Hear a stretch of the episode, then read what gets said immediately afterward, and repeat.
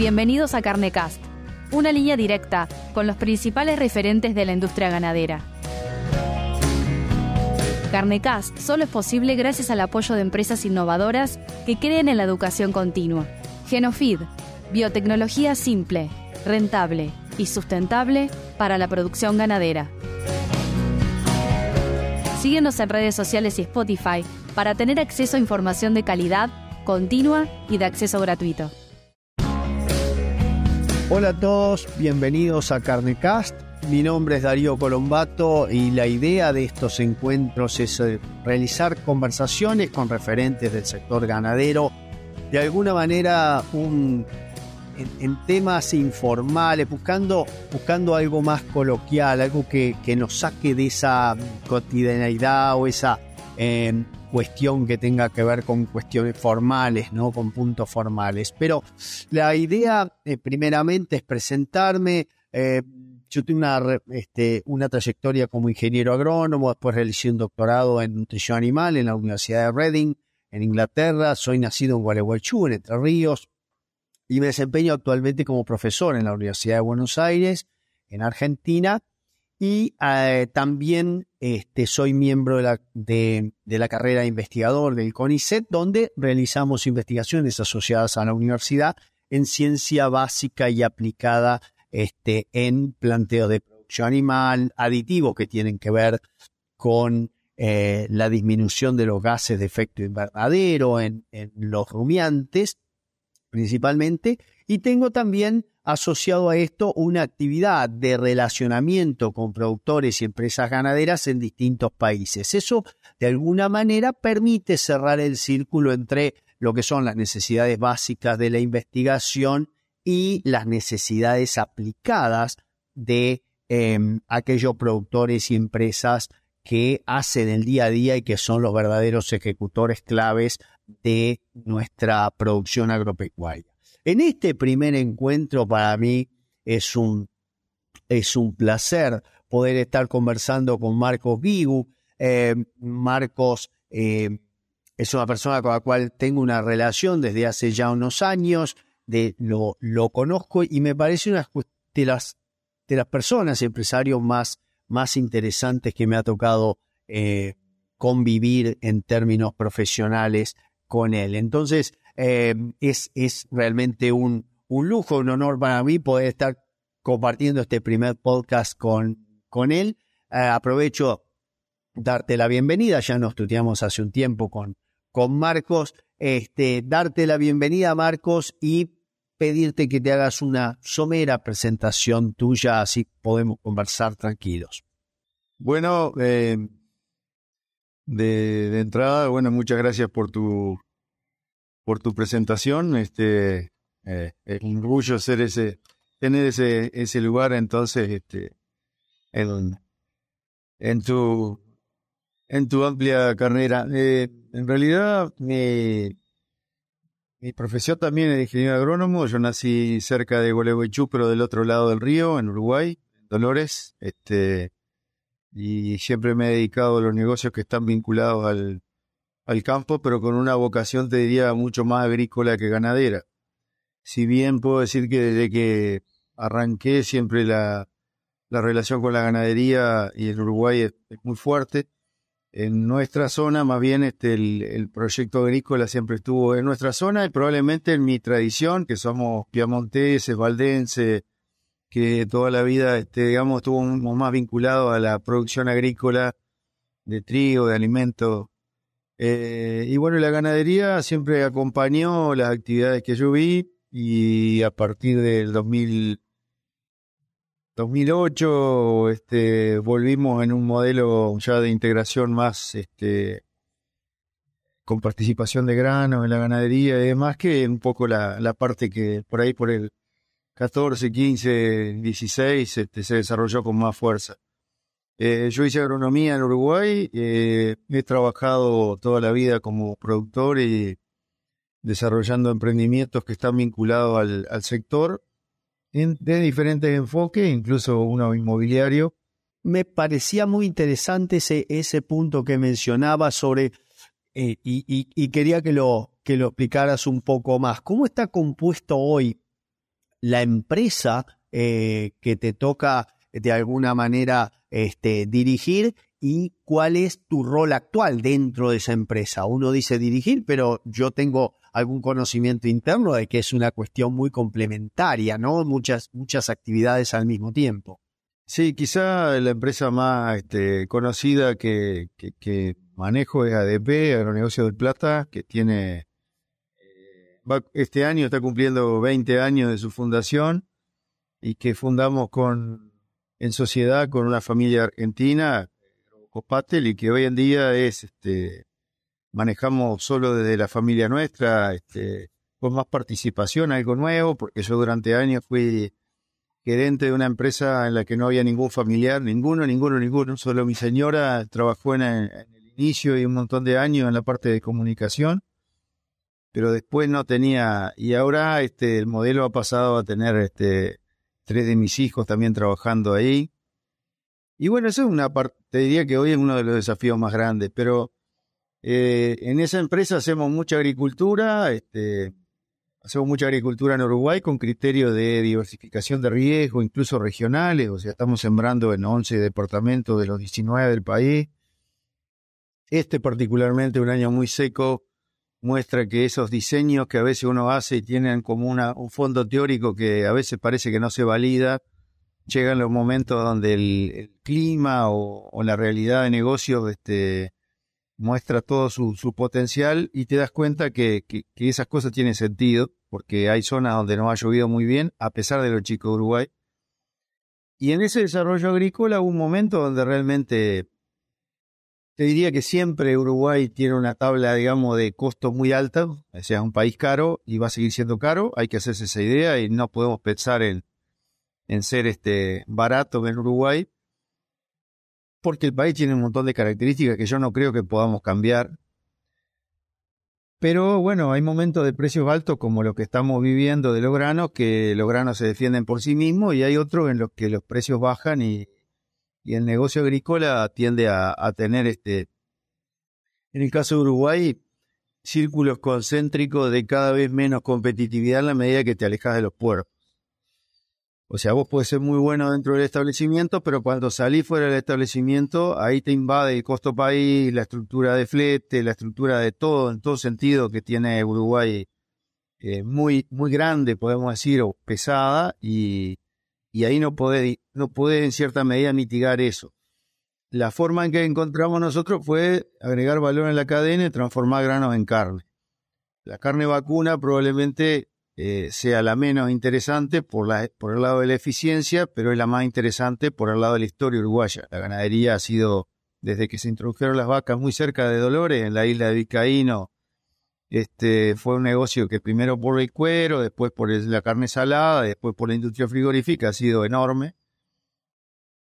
Entonces hay una lógica de desarrollo de industria, de mercado, de tradición, de, que hizo que optáramos por esa esa producción carne en base a grano como la, la estructura de agregado valor de la, que la empresa necesitaba. Y ese desarrollo lo hicimos a la escala que la empresa requería, que era, producíamos todo tres barcos de granos por año. Bueno, eh, intentamos que fuera un barco eh, lo que se transformara en, porque en las rotaciones necesitamos poner gramínea, maíz, trigo, cebada.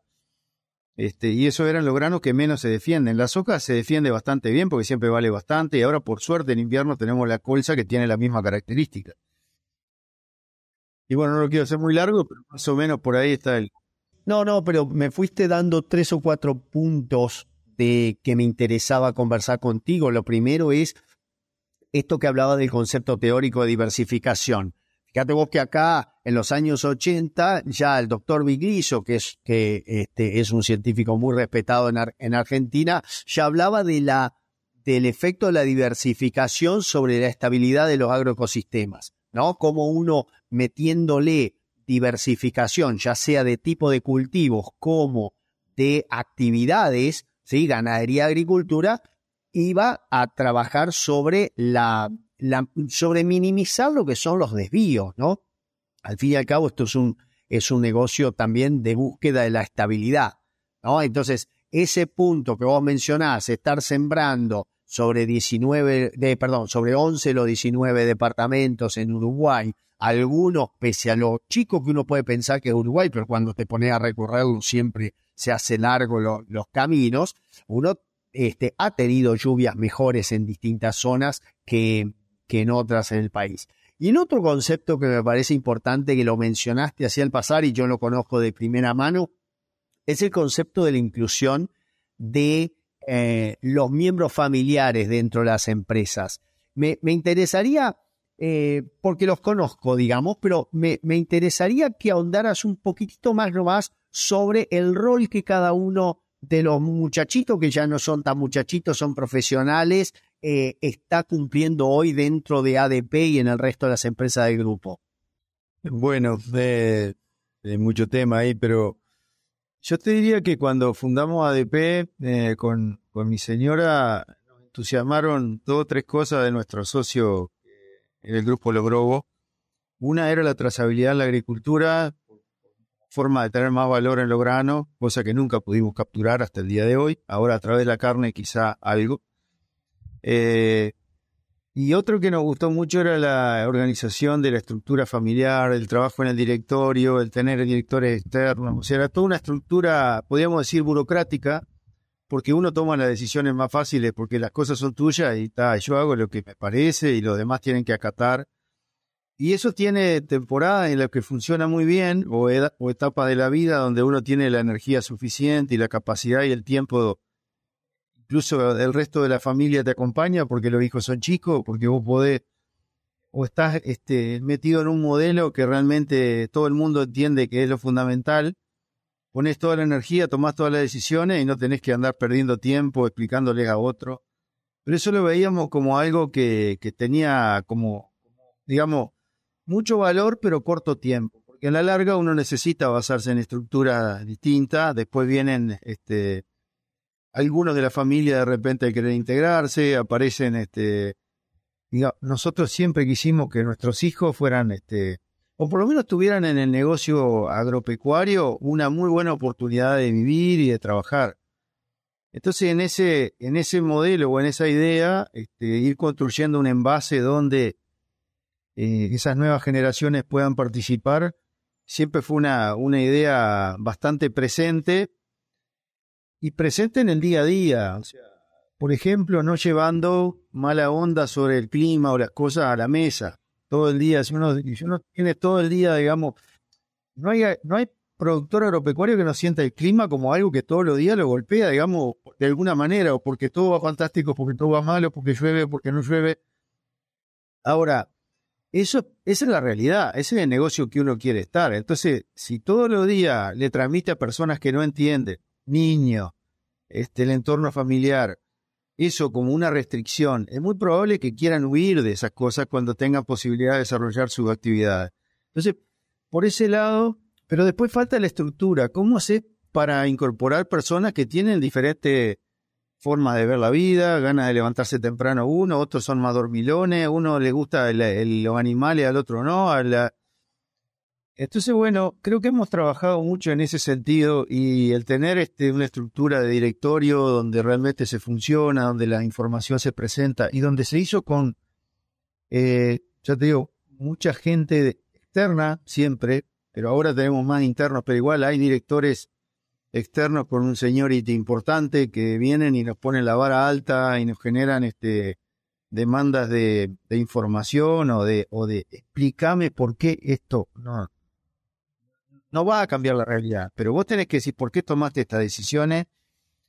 Eso ha sido un apoyo importante y hoy este, uno de, mis hijos, hija mayor, está este, a cargo de, estuvo en marketing y está a cargo del negocio comercial. Eh, Diego, el segundo, está a cargo del negocio agrícola y Matías, el tercero. Todavía nos queda una que, que está todavía lejos de, pero quizás se interesa también, este, está en la parte más involucrada ahora en el manejo de seguimiento de algunos temas agrícolas bastante y, empezó en el tema de compras de hacienda para los fields y bueno, y es como que a veces quizá el modelo dejar la puerta entornada y que ellos quieran entrar eh, no darle, este, hacerte cargo de esto. Eso, eso a mí me resulta súper importante. Eh, de alguna manera hay, hay, una similitud dentro de lo que es eh, mi, mi, historia familiar. Mi papá siempre se negó a hablar lo que él llamaba negocios en la mesa y yo nunca lo escuché protestar en la mesa familiar por eh, tener un tema de sequía, tener un tema de fuego, como podíamos tener durante la sequía, bien en general en los campos de Entre Ríos algún problema de fuego, algún tema de inundación que también nos podía caer. Y eso eh, a mí me resulta súper importante porque, como vos decís, de alguna manera, nosotros debemos evitar improntar a los chicos en una cultura que, que también el resto de la sociedad Em, digo en Argentina, pero, pero me animo a, extrapolar a Uruguay, nos ha catalogado muchas veces de llorones. ¿Sí? ¿Por qué? Porque te ven llegando por ahí en un vehículo que otro no, no accede, pero que es tu herramienta de trabajo, a una panadería o a un otro, a algún otro sector, ¿sí? algún otro comercio, a quejarte por el clima o, a queja o quejándote por alguna cosa. Y, y, la gente que no entiende nuestro negocio justamente no puede entender ese, esa, este, ¿cómo es? Ese, ese sentimiento que uno tiene por ahí de angustia, pero que no es el lugar donde uno debe eh, por ahí mencionarlo o tratar de explicar cuál es la situación para todo el, el, el, sector productivo si, si hay una sequía o hay algún tipo de, de problema. Entonces, eh, creo yo que, que, es bien importante el hecho de que a los gurises, como decimos del lado entrerriano, a los chiquilines o a los changos o a donde sea que, que nos estamos refiriendo a los niños, eh, uno no los impronte con una visión negativa. Y lo otro interesante que rescato también, que lo estaba mencionando, es siempre esa presencia en las empresas importantes de auditores externos, alguien o incluso directores externos en las sociedades, alguien que eh, no tenga una relación sanguínea, sino que pueda ser capaz de preguntar abiertamente cuestiones inherentes al negocio sin entrar en eh, por ahí hasta recelos eh, familiares, que eso pueden, pueden ocurrir. Yo, ese, ese este punto que, que mencionar lo, lo, rescato y, y, me parece que sería interesante también observar cómo es, si bien algo ya lo insinuaste, cómo es la visión a futuro de esto. O sea, cómo se ven ustedes con tu esposa de aquí a 20 años con los, con, con, con los chicos y la compañía en general. ¿Cómo, cómo lo ven? No, yo te, ahí te iba a agregar que, digamos, debe haber poco, pocas actividades tan este, demandantes de capacitación como el, como el sector este, por la cantidad de...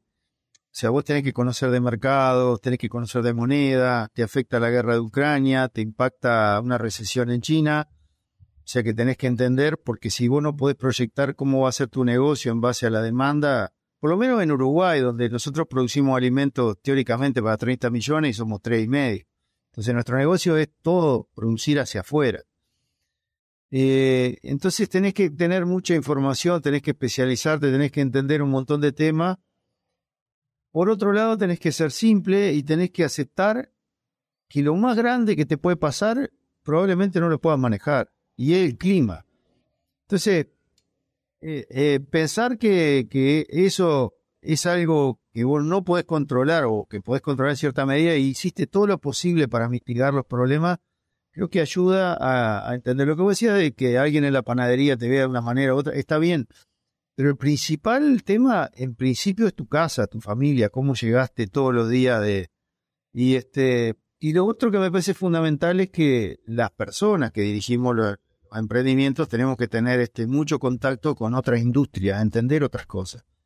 Porque también en nuestro, en nuestro, digamos, expresar hacia afuera que nuestro negocio es totalmente difícil, inviable, posible de manejar, expulsa inversores, expulsa personas que podrían ser muy buenos aliados en tu negocio. Entonces, hay que tener, por eso te digo, esa capacidad de, de buscar fuera de tu actividad, cuando vos te encontrás con alguien que yo que sé, está en el software, como pasó a mí en algún momento, y desarrollamos aplicaciones y una empresa para para hacer aplicaciones para celulares, vos te das cuenta que hay todo otro mundo que te ve, entender cómo te ven, eh, ayuda mucho a, a, digamos, a crear una estructura más resiliente probablemente en el sector. Iremosle 20 años porque nuestra, la expectativa de vida va mejorando año a año y, y el clima va a mejorar de acá no, en más no, también. No, no, no, no, sí, yo por ese lado no, pero este, nosotros somos muy optimistas con relación, mirá, y, también este, la semana pasada había una reunión de Global Farmer, que es un grupo de productores de todo el mundo, donde vienen, yo conozco gente a través de ese grupo, pero siempre del sector, o sea, vos ves que la demanda, los problemas y las cosas son siempre como un embudo, digamos, que nos hacen de discutir temas parecidos. Lo que cambia ahí es el envase del país. Y ahí realmente cuando voy a esos eventos valoro mucho más el Uruguay, digamos, como un lugar donde uno tiene restricciones sin duda, pero tiene una gran oportunidad. De clima, por los 1200 milímetros promedio por año, que te permiten hacer dos cultivos por año, pero de estructura, de estabilidad, o sea, yo sé que es carísimo producir en Uruguay, este, basta cruzar a Gualeguaychú y te das cuenta de la cantidad de cosas que, que tienen costos totalmente, desproporcionadamente diferentes, pero tiene una cantidad de ventajas que si vos querés, querés hacer de la actividad agropecuaria una forma de vida y una, una buena forma de, digamos, de desarrollarte y desarrollar la gente que está alrededor y el entorno, la verdad es que Uruguay tiene un montón de... Nosotros somos muy optimistas con, con el futuro de los negocios, entendemos que van a cambiar mucho, que vamos a necesitar integrar muchas muchas nuevas competencias, este, no sé si industriales, porque yo en realidad prefiero seguir en el sector en el, en el que estamos, digamos, probablemente, eh, pero te diría que lo vemos con mucho optimismo. Y para nosotros uno de los principales desafíos es cómo hacemos este paso familiar, digamos, cómo tra transmitimos o cómo logramos que las tensiones que son razonables y siempre pasan entre hermanos, entre tíos, entre padres, eh, se van, este, digamos, eh, canalizando por este, buenos sistemas y a su vez no nos perdemos de los mejores talentos que están afuera de la familia. Eso también es un problema. Es un riesgo que una compañía, por absorber toda la, la, familia, digamos, haya gente afuera que dice, no, pues este puesto va a estar ya para... Entonces, no tengo posibilidad de crecer ahí. Entonces, bueno, te diría que esos temas hoy, hoy para nosotros son importantes y creo que los venimos manejando de una manera interesante. El proyecto para adelante, alimento, energía, o sea, nosotros trabajamos, nosotros somos una, somos captura de luz para transformar en energía, en alimento y energía renovable. O sea, somos como un gran panel solar. La fotosíntesis para nosotros, es, y si la fotosíntesis termina en un producto en el combustible de un auto, como el diésel renovable hoy, que parece una cosa fabulosa, o termina en alimentos para las personas en, Filipinas, como tenía de visita el otro día, este, importan el 65% de los alimentos que consumen y son 110 millones de personas. Eh, o este, bueno, lo que va a pasar, porque en realidad la creatividad de la humanidad es impresionante y los procesos, hay como una, una rotura de, de ciertos compartimientos de estanco que, que había antes entre productos. Ahora los productos este, terminás sacando del alcohol un producto que sirve para combustible de avión. Eh, en realidad es, es, increíble. La sustitución de los plásticos por, por renovable va a ser un paso gigantesco para el consumo de, de nuestros productos. Entonces, la veo muy bien. El tema es si uno realmente puede mantener esa competitividad en los negocios que es fundamental porque estamos en negocio de commodities, claramente. Ahí te encontrás con eh, digamos, algo subyacente que ya lo mencionamos, que es la necesidad de capacitación. Cuanto más uno esté capacitado en las distintas áreas, más fácil van a salir esas soluciones tecnológicas o mejor vas a poder capturar eh, las oportunidades. También, y eso cierra un poco el, el, el, aspecto familiar, la importancia de generar estas competencias y estas capacitaciones de forma tal de no competir entre los mismos miembros de la, de la familia, sino que estar cada uno en una avenida, pero buscando las interacciones. Y eso me lleva también al punto de decir, bueno, ustedes como empresa, algo contaste al principio, es decir, una de las formas de capturar mayor valor a los, o darle mayor valor a los granos fue a través de eh, los desarrollos de los encierres, ¿no? De los, de los confinamientos, los feedlots, porque la empresa de ustedes no produce terneros, sino que se interacciona con criadores o recreadores para este, comprar ese recriado y llevarlo a gordo. Y me interesaría que, que, nos cuentes en, pocos minutos cómo es esa, esa estructura de, de interacción con criadores y, y, formas de capturar valor de los granos. Digamos, es muy simple. Nosotros le pedíamos 100 dólares a una hectárea agrícola, por ejemplo, hace eh, 10 años atrás. ¿no? Eh, hacía el Excel y le pedía 100 dólares y este, era bastante difícil de... Y llegado en determinado momento dijimos, bueno, ¿qué pasa si ponemos los granos dentro del... Le empezamos a pedir 100 dólares a cada animal, a veces lo logramos, a veces no lo logramos. Este, y después pasamos a un razonamiento, bueno, ¿cuántos animales tendríamos que tener para que seamos este, un proveedor interesante para una industria de tamaño? Y nos dijeron 35 mil. Y entonces como que, que viste que, que, quedó, ¿Y cuánto grano consumen 35.000 animales? Bueno, un número grande de una tonelada de grano cada 100 días por cada animal. Entonces, ese razonamiento sencillo encadenó un montón de decisiones. Bueno, vamos a ir a esta cantidad de animales, vamos a consumir 35.000 toneladas de grano, que después pasaron a ser 50, 60. Lo vamos a hacer en diferentes lugares porque la, la ventaja es que estemos cerca de donde se produce, porque ahí es donde realmente vos lográs impacto del ahorro y después la hacienda te la levantan. O sea, este, y por ahí se fue este, encadenando el, el proceso. Y en definitiva, yo qué sé, es, como, como complejo, pero, pero simple a la vez, a la vez que vos tenés la estructura y empezaste a, los equipos empiezan a trabajar este, con esa, con esa visión. Y la tentación es ir un paso más adelante en la cadena en realidad, cuando uno mira hasta acá, todavía nosotros estamos en un negocio que conocemos, manejamos y es muy, digamos, parecido, podríamos decir. Este, porque hasta la ola de calor que nos afecta en la agricultura también te están afectando en la ganadería. O sea, hay muchas cosas que, que se parecen. El proceso industrial no. Eh, ya cobrar, este, dividir el animal, encontrarlo. También hemos intentado hacer cosas porque entendemos que la trazabilidad tiene, tiene un... Pero la verdad es que ahí hay una barrera que es, nosotros hemos sido muy buenos, podría decir, por el balance en, en negocio de commodity, donde la clave es ser campeón en, costo por tonelada bajo. O sea, vos sos campeón mundial en costo bajo por tonelada, vos no te saca nadie del mercado. No te saca ni un americano, ni un ucraniano, ni un argentino.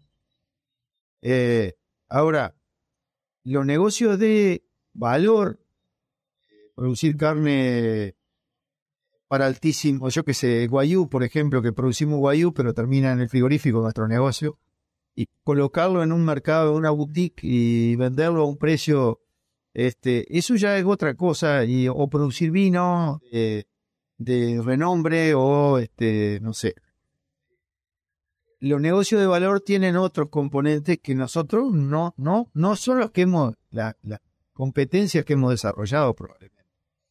¿Eso quiere decir que no lo podemos hacer en el futuro? No. Pero bueno, eh, entendemos que somos especialistas en un negocio que ya de por sí bastante complejo. Y vinculado a esto que veníamos conversando, Marcos, la, una cuestión muy interesante de, la empresa es la interacción que se va logrando entre las distintas actividades eh, tanto la ganadería como, como la, agricultura. Te decía hoy, la, eh, conozco a la empresa que no es una productora de terneros, sino que se nutre de la producción que hacen otros de terneros o incluso de animalitos recriados para entonces empezar a, generar un valor agregado tanto en lo que es la transformación del grano como justamente la venta de ese, de ese animal en vinculación con la industria.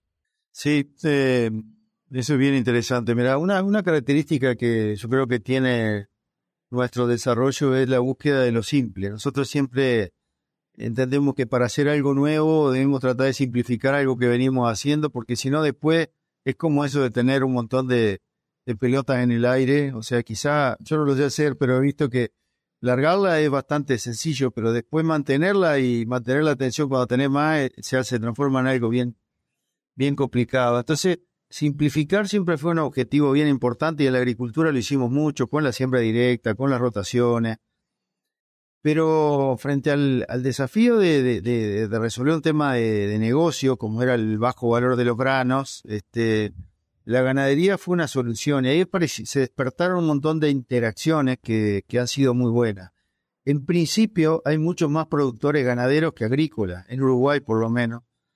Eh, entonces la posibilidad de encontrar gente que tenga disposición a asociarse en alguna parte del negocio, por ejemplo, generar la, el tipo de ternero que el corral necesita que te permite que transformen dentro de la ineficiencia del vacuno más eficientemente.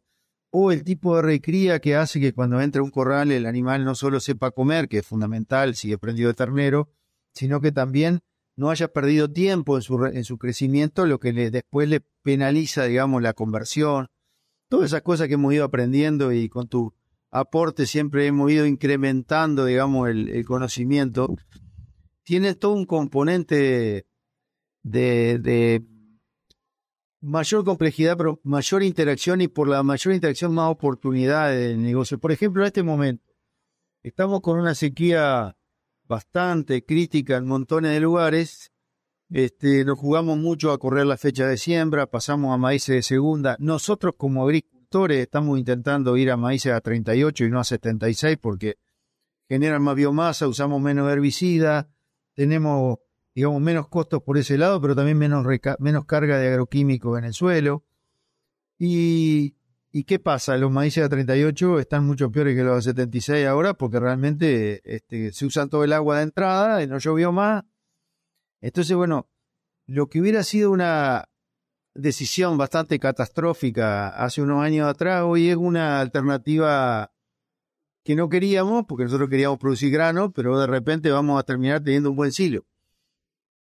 ¿Y por qué podemos aprovechar ese silo? Porque en general las áreas de producción agrícola están cerca de los corrales. O sea, nosotros podríamos tener un solo corral grande, que era el modelo americano y todo eso, y decidimos tener corrales de una escala o de una, digamos, tamaño que justifique los costos de la estructura de personal y todo eso que tenés, pero no tan grandes, porque si no nos alejábamos de los lugares de producción.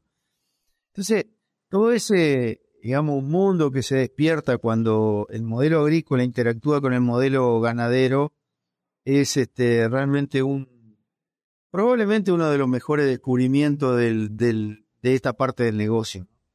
Así que por ahí yo creo que hay mucho para hacer. En el, último ADP Son, que es un evento que hacemos para acercarnos más a los productores, mostrar las cosas, cómo las vemos, cómo entendemos que puede ser el, no sé si los 20 años que siguen, pero el año siguiente, dos años. El año pasado tuvimos a un este, productor de toro de Estados Unidos que nos un montón de parámetros, digamos, de cruzamiento terminal que nos generaría una mejora de eficiencia productiva. Ahora, nosotros no tenemos ni vaca ni toro. ¿Cómo vamos a trabajar en la cadena hacia atrás para encontrarnos con esos criadores y recriadores y generar una parte al menos de su producción sin cambiarle las vacas probablemente, porque las vacas ellos consideran que son las más adaptadas a su pastura y todos estos temas, y generar a su vez animales que tengan un desempeño mejor en el corral, es todo un mundo que, realmente no solo es interesante desde el punto de vista de cómo pueden mejorar los negocios, sino que creo que hacen a, la, a lo más interesante de, las cosas cuando uno las hace porque le gustan y es el, el camino o el día a día que te hace despertarte con ganas de desarrollar este, cosas nuevas, aprender, interactuar con más gente y bueno, y creo que por ahí está una de las principales satisfacciones de la vida. Fíjate que esas, esas interacciones, eh, acá, y, ahí es donde diferenciamos mucho la ganadería como proceso de lo que es un, eh, de lo que es un Excel. El Excel, por definición, como programa, es lineal. ¿Sí? No permite interacciones porque te aparece ese error de referencia circular, viste que nos volvía locos a todos cuando, eh, cuando justamente te este, aparecía y, no, no, te permitía seguir. ¿Y por qué hago esta, esta analogía? Porque fíjate vos que en, ese, en esa charla de Pezón, que de alguna manera complementó una que hicimos anteriormente hace dos años con la comunicación dentro de los, de los eslabones de la cadena, eh, cuando uno incorpora un cruzamiento terminal sin cambiar las vacas, como bien decís, porque es el capital del creador y el creador considera que esas son los mejores animales más adaptados a esa zona en particular, uno va a tener terneros o debería esperar terneros más grandes de mayor potencial de crecimiento que a su vez puedan incrementar el requerimiento de las vacas, porque en producción de leche. ¿Sí? Porque esos terneros van a ser más, más demandantes. Y ahí se genera toda una nueva oportunidad en donde empieza a haber técnicas de manejo o tecnologías que no o permitan no mover el tipo de vaca, pero al mismo tiempo permitan expresar la genética de esos, de esos animales nuevos, de esos terneros, que en el caso de, de la performance en el feedlot nos permitirían disminuir la cantidad de alimento por kilo de carne producida, alargar los procesos de crecimiento, o sea, más tiempo de deposición de proteína, ¿sí? Con menos, si querés, eh, energía destinada a producir grasa, que en algunos mercados es muy apreciada y en otros mercados no es tan apreciada, ¿no? Y se generan nuevas, nuevas interacciones que son este, sumamente interesantes. De pronto, el desafío para nosotros va a ser eh, encontrar esos productores disponibles. Sí, me decías.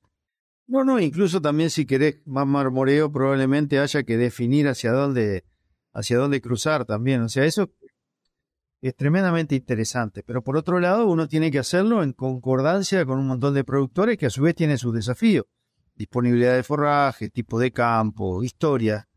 Entonces, bueno, eh, por ahí pero de vuelta, interacción eh, no es sinónimo, pero en nuestro negocio más interacciones es una señal de más oportunidades para, para asumir los cambios o los cambios de o, la, o lo que el mercado te pide o lo que el ambiente te, te, te limita.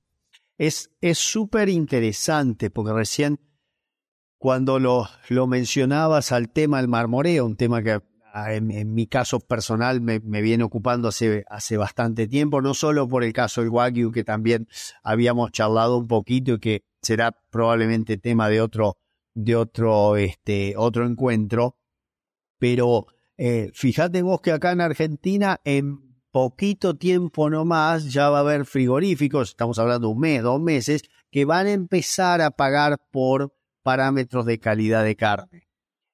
Asociado a un mercado específico que le está pidiendo marmoreo. Y eso va, está dado a su vez por características de desarrollo de la industria, de medición de, de caracteres en la red, objetivos, tal que permitan ese tipo de pago por, por calidad. Y a mí me hace acordar siempre, como hace 10 años, uno empezaba a hablar de marmoreo en charlas así para productores y por ahí te decían de golpe, y no, pero eso no te lo pagan. Pero es como ustedes cuando empezaron a trabajar no solo con siembra directa, sino con rotaciones, es decir, y no, capaz que económicamente hoy no tengo ese beneficio, pero tanto el cuidado del suelo como la búsqueda de la calidad y la genética en los animales son trabajos de largo plazo que quizás no lo estamos viendo nosotros en un horizonte de un trienio, pero sí lo estás viendo cuando estás pasando ya o estás apuntando a otros mercados o a otros momentos de venta, ¿no? En, el, en lo que es el futuro. Eso lo estoy viendo con mucha atención en, en Argentina, inclusive que en teoría somos todavía eh, o estamos más lejos de, la, de, muchas cuestiones de trazabilidad o de muchas cuestiones de apertura de mercado por cuestiones, digamos, que no vienen al caso, que, tienen que ver más con políticas oficiales de otro, de otro tipo, ¿no? Bien, de acuerdo, totalmente de acuerdo. Pero eso yo creo que eh, como, como, como cierre a esta, a esta charla, eh, me parece que es que súper interesante dejar ese mensaje de que cuanto más interacciones uno encuentra dentro de las distintas unidades de negocios, pero más que nada asociados hacia afuera, ¿no? Decir, bueno, ok, agricultura y ganadería uno lo, no es que lo domina, pero eh, es el métier propio de uno. Ahora, cuando empezás a encontrar, ok, cuáles son mis interacciones con la industria frigorífica, cuáles son las interacciones con otras industrias, quizá me están pidiendo un subproducto del maíz que, como recién mencionabas, puede, y, ya de hecho lo sabemos, reemplazar parte de la producción de plásticos que tienen una, un tiempo de biodegradación mucho mayor a estos productos de origen biológico. Y ahí capaz que encontramos un montón de, de interacciones nuevas. Se encontró con la industria papelera. Tenés un montón de subproductos en la industria papelera que nosotros podemos usar como fuente de fibra ¿sí? Para el ganado en engorde, como también como combustible para alimentar calderas que a su vez nos permiten procesar mejor algún tipo de, este, de grano también, ¿no? O sea, calentarlo para, para, para hacer los procesos esto de tempering, los procesos de steam flake, procesos que a priori serían carísimos hechos a gas natural o a este o electricidad y pero que pueden ser un poquito mejor este, o más económicos si, si son este, realizados con otro combustible eh, que es el subproducto de otra, de otra empresa. Eso, me gustaría que lo, que lo cierres vos como, como ese mensaje de las interacciones ¿no? a nivel empresarial. No, no, yo creo que eso lo, lo ataría más con lo que dijiste de los 20 años. Cuando vos te pones a pensar un poco la cantidad de cosas que, que van a venir de la captura de luz solar, a través de las plantas y la cantidad de productos, tanto para alimento como para hacer objeto para nuestro confort, como para mover nuestro vehículo o nuestro las oportunidades, o sea, uno no puede ser más que optimista con el futuro. El tema es estar preparados, con la cabeza abierta, y yo insisto, con, con un modelo que tiene que ser por un lado simple, pero a su vez muy receptivo de lo que son otras industrias parece que hay que entender mucho qué está pasando porque hoy ya la conexión es tan grande que perder de vista eso, este, nuestro futuro puede depender de una industria que se está desarrollando hoy y que no era importante, pero que en 10 años se transforma en el centro, como está pasando con tantas cosas que, hace 10 años no existían o casi no. Entonces ahí este, esa capacidad de, adaptarnos y, y bueno, de interactuar y de entender que, que realmente estamos en el lugar correcto, en el momento indicado. Me parece súper desafiante, pero muy lindo la vez. Sí, sí, y produciendo alimentos que, eh, fíjate vos que esta crisis mundial de la pandemia nos enseñó que si hubo algo que no se detuvo en ningún momento fue la producción de alimentos, porque podés estar sin comprarte el último celular por un par de meses, pero no podés estar sin comer por más de 48 horas. Y eso fue para nosotros una enseñanza.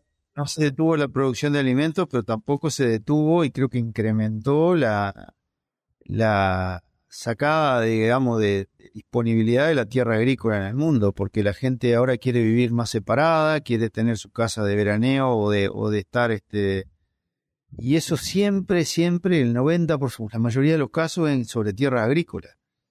Entonces, este, es este, increíble el, digamos, la oportunidad de aquellos países y lugares donde este, esta captura de, sol a través de la agricultura se puede transformar en, valor.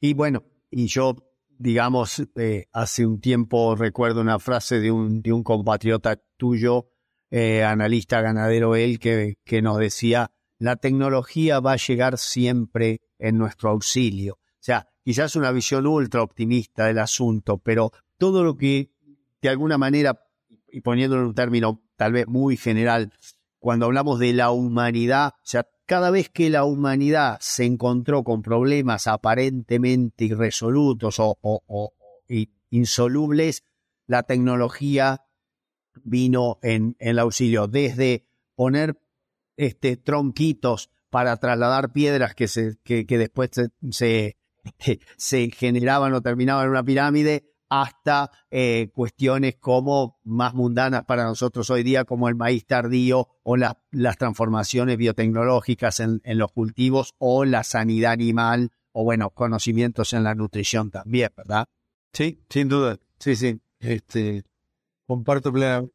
Así que, bueno, Marcos, eh, la verdad yo me quedaría todo un día conversando de, estos temas contigo. Es, un verdadero lujo poder eh, de alguna manera aprender cómo em, empresarios que tienen una raíz ganadera o agrícola, si querés, mucho más en, tu caso, sería eh, se van abriendo a otras oportunidades y van encontrando en esas interacciones, lejos de, eh, digamos, barreras, van encontrando nuevas oportunidades. Eh, esto ayuda a la, apertura mental, ayuda a entenderse entre distintos sectores y un mensaje también que a mí me quedó y que, que, lo, pasamos ahí, es como uno a partir de entender lo que está haciendo el otro o tratar de justamente de aprender cómo es ese otro negocio, también aprende a comunicar cómo, cómo es el propio, qué dificultades tiene que lo hacen único, pero también qué otras ventajas y gustos nos da, porque a todos nosotros que hemos compartido recorridas con, con equipo eh, y con equipos de otras empresas este, también cuando vamos, eh, nos encontramos dentro de un mismo paraguas, que es ese paraguas de la pasión por estar en el campo y por discutir si este maíz está más lindo que el otro, si, si el grano hay que partirlo, dejarlo entero, si el feedlot tiene que tener tal mixer o tal otro modo de procesamiento o de mezclado de alimento para el caso. Así que eh, para mí un, un, gustazo eh, que, que, hayas podido conversar con, con Carnecast y te dejo unas palabras finales este, y mi gran agradecimiento de siempre. No, no, el agradecido soy yo. Uno va pensando y muchas veces te estructura lo que viene o la estrategia cuando tiene tiempo para intercambiar este, estos momentos. Por ejemplo, pensar en que va a haber una, una actividad nueva como, como este podcast. Eh, eh, la verdad es que te, te, te, genera un poquito de, digamos, de desconfort o podría ser, este, y a su vez te hace ordenar la idea y eso para mí siempre ha sido muy valioso. Este, por supuesto que intercambiar y, y bueno, tenemos más que claro que que tenemos muchas cosas este, en, las discusiones en común y eso. Y, bueno, espero que, que haya sido de utilidad y gracias por la invitación. Muchísimas gracias a vos. Y con esto vamos a dejar este, finalizada esta, esta conversación con, con Marcos Guigu, empresario eh, agrícola, ganadero y muchas otras cosas más de, de Uruguay con una impronta que creo yo debería ser de alguna manera escuchada y, por qué no decir, imitada por, por muchos empresarios de Sudamérica y, y, del, del, mundo también, ya que estamos, nos agrandamos un poquitito más, pero siempre que hay que escuchar eh, a la gente que piensa de modo diferente. Yo creo, siempre, y esto eh, se, lo, se lo escuché a, a gente decir, en el disenso está nuestro crecimiento. ¿sí? Cuando alguien te puede desafiar el punto de vista eh, o te puede ampliar un poquito tu base siempre limitada de no solo de conocimiento, este, es cómo vamos a crecer. Bueno, muchas gracias y hasta cualquier momento. Si te gustó este episodio, no dejes de compartirlo con otros profesionales para que más personas puedan tener acceso a la palabra de los principales referentes de la industria ganadera.